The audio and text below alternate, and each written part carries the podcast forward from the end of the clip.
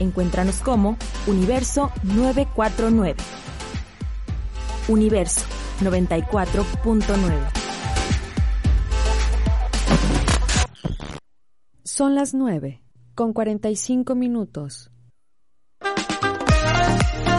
Continuamos al aire. Quédate en casa, desde Universo 94.9.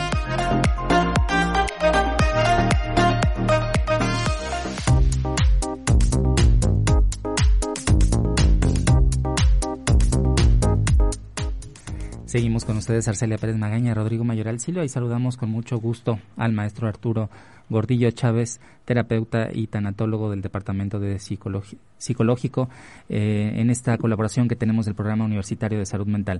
Buen día, maestro Arturo.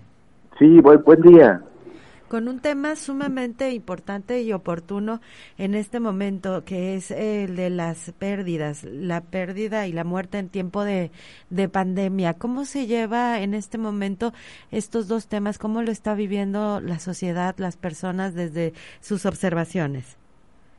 Sí, yo lo que percibimos los tanatólogos y por supuesto yo es que ahorita en esta situación de, de crisis, de pandemia, hay un conjunto de pérdidas y, por ejemplo, la pérdida de la libertad de no poder salir, la pérdida del contacto físico, la pérdida de nuestras rutinas sociales, de poder ir y hacer lo que hacíamos antes, la pérdida de un ser querido.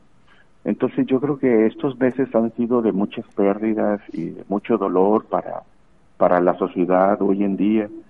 Y eso, por supuesto, trae muchas situaciones emocionales, conductuales, actitudinales, que van de alguna manera afectando a las personas.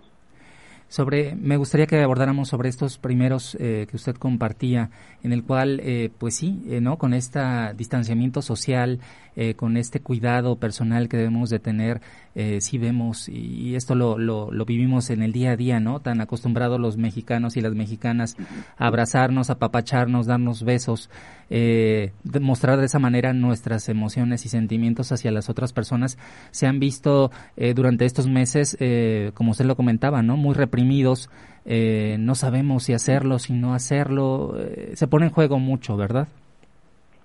Sí, fíjate que se dan muchas ausencias y vacíos en este momento. Eso crea en las personas varias cosas, entre ellos, pues, eh, vacía, vacíos, desconexiones, dolor, la, la pérdida, que de alguna manera es, es algo que ya no tenemos pero necesitamos lógicamente eh, manejar una pérdida. Y toda pérdida por supuesto tiene sus síntomas emocionales por decir no este y las las las típicas es mucho miedo enojo mucha tristeza y culpa frustración este impotencia. Entonces se da ante esta realidad social sanitaria muchas emociones que de alguna manera burbujean en nuestro interior y eso hace que necesitamos manejarlas. Maestro, ¿se perciben igual las pérdidas de la libertad que de la de un ser querido? ¿Se vive, eh, se, le damos la misma importancia o quien la padece la sufre de la misma manera?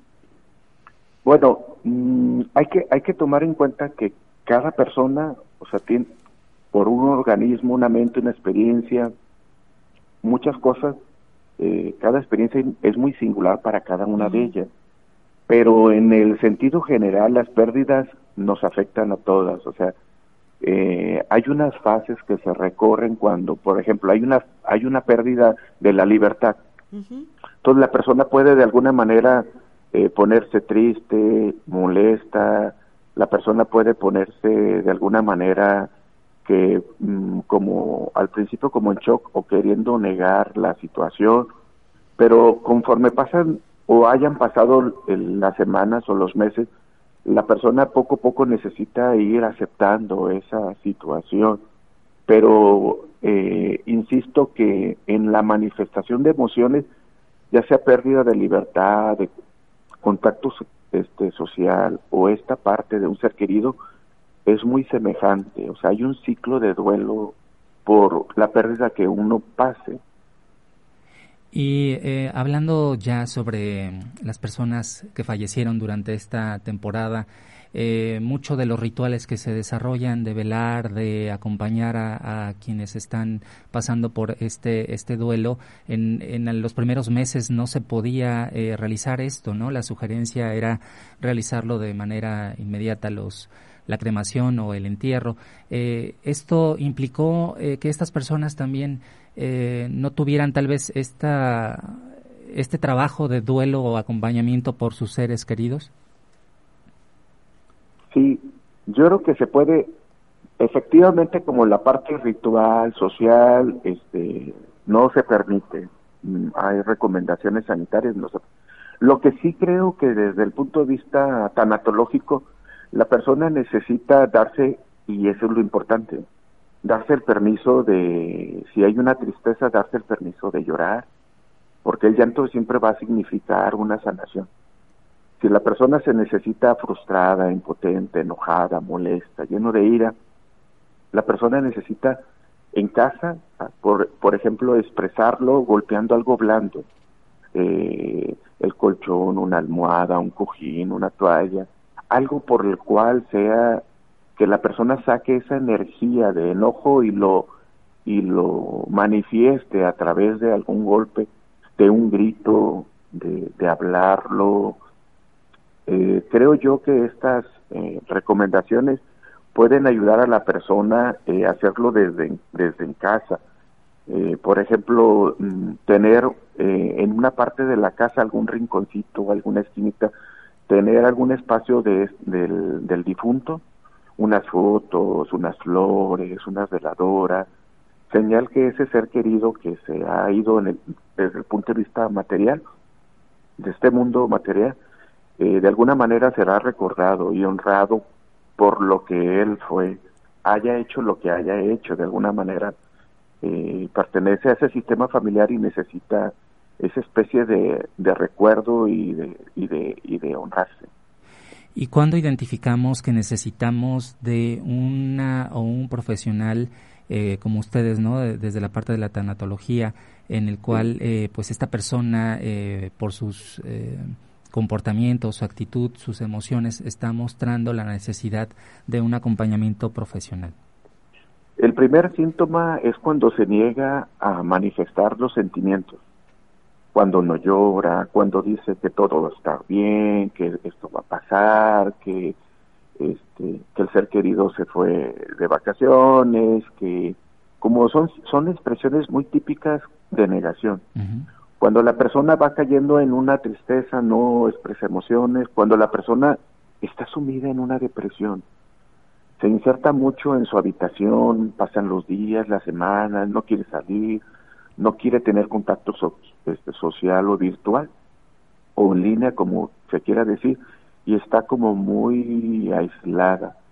Eh, cuando la persona está como muy irritable, muy sensible, pero hablo de que pase por dos, tres meses que haya estado constantemente así, irritado, porque a veces como ser humano es normal que estemos por momentos unas horas, unos días, así, pero una persona que dura semanas o meses, irritado, enojado, que se le va el sueño por muchos días, que no puede dormir, que, em, que está en una desesperación total por muchas semanas, hablo, ese es el, el, tiempo es importante, necesita de buscar ayuda, eh, si hay presencia, si no en, línea. El CEDEFO, muchos de nosotros eh, tenemos acompañamiento a alumnos, a maestros, y lo hacemos que han perdido seres queridos.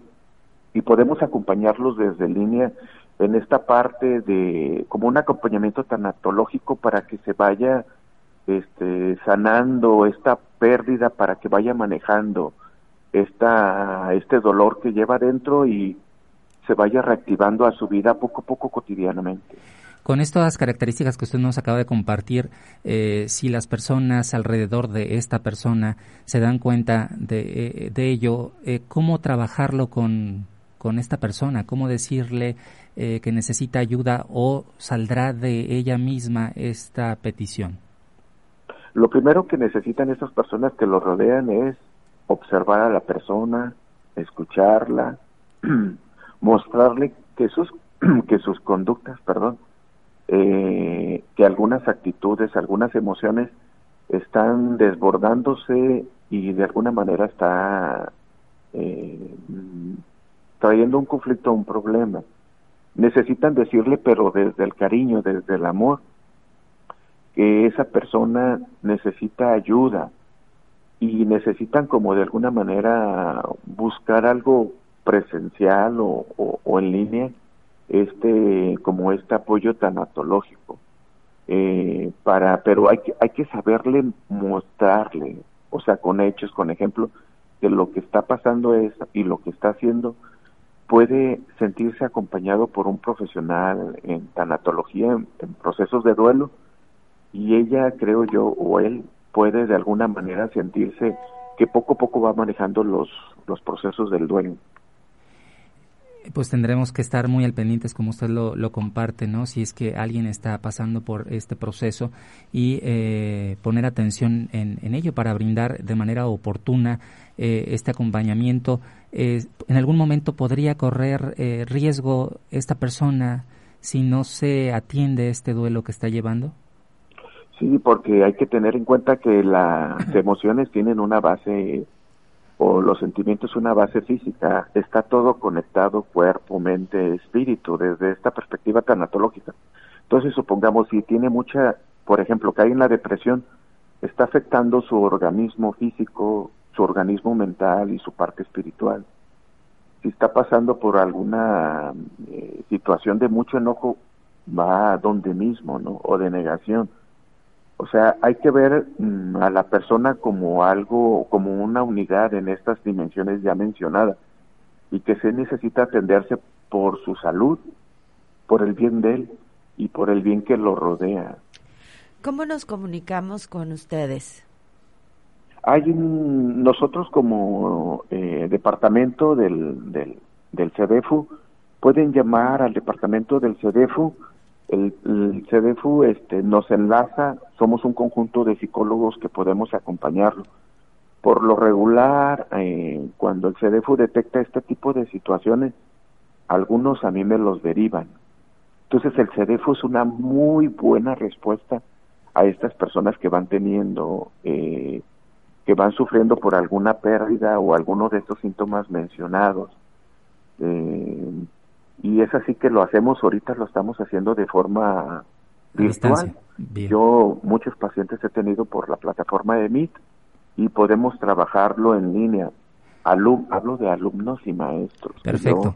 estoy atendiendo pues eh, la invitación es a quienes nos están escuchando y tengan esta necesidad de, uno, es la opción de entrar al sitio oficial en Facebook del Centro de Desarrollo de la Familia Universitaria, así lo encuentran, y también lo pueden hacer al teléfono 312 31 610 14 312 31 610 14 eh, si ustedes que nos están escuchando en este momento están pasando por esta situación de duelo y necesitan para ustedes o para alguno de sus familiares esta intervención profesional de tanatólogos, como ya nos lo comparte el maestro Arturo Gordillo Chávez, eh, esta es la invitación a estar en contacto con, con ellos. Muchísimas gracias, maestro. Sí, el gusto es mío y a sus órdenes. Muchas gracias. Sí, con gusto. Hacemos Hasta un- luego. Hacemos una pausa ahora y regresamos en unos minutos. Rodrigo Mayoral, Arcelia Pérez, quédate en casa. Escuchas Quédate en casa desde Universo 94.9. En un momento regresamos. Los virus, como el COVID-19, son proteínas o estructuras que necesitan de las células de los seres vivos para replicarse.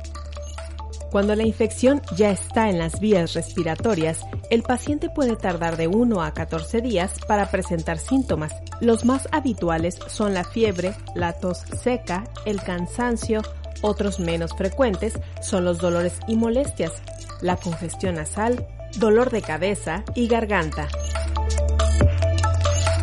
Por nuestra salud, atiende las recomendaciones. Y si tienes dudas en los síntomas, recuerda que puedes descargar la aplicación para Android en covid19.ucol.mx.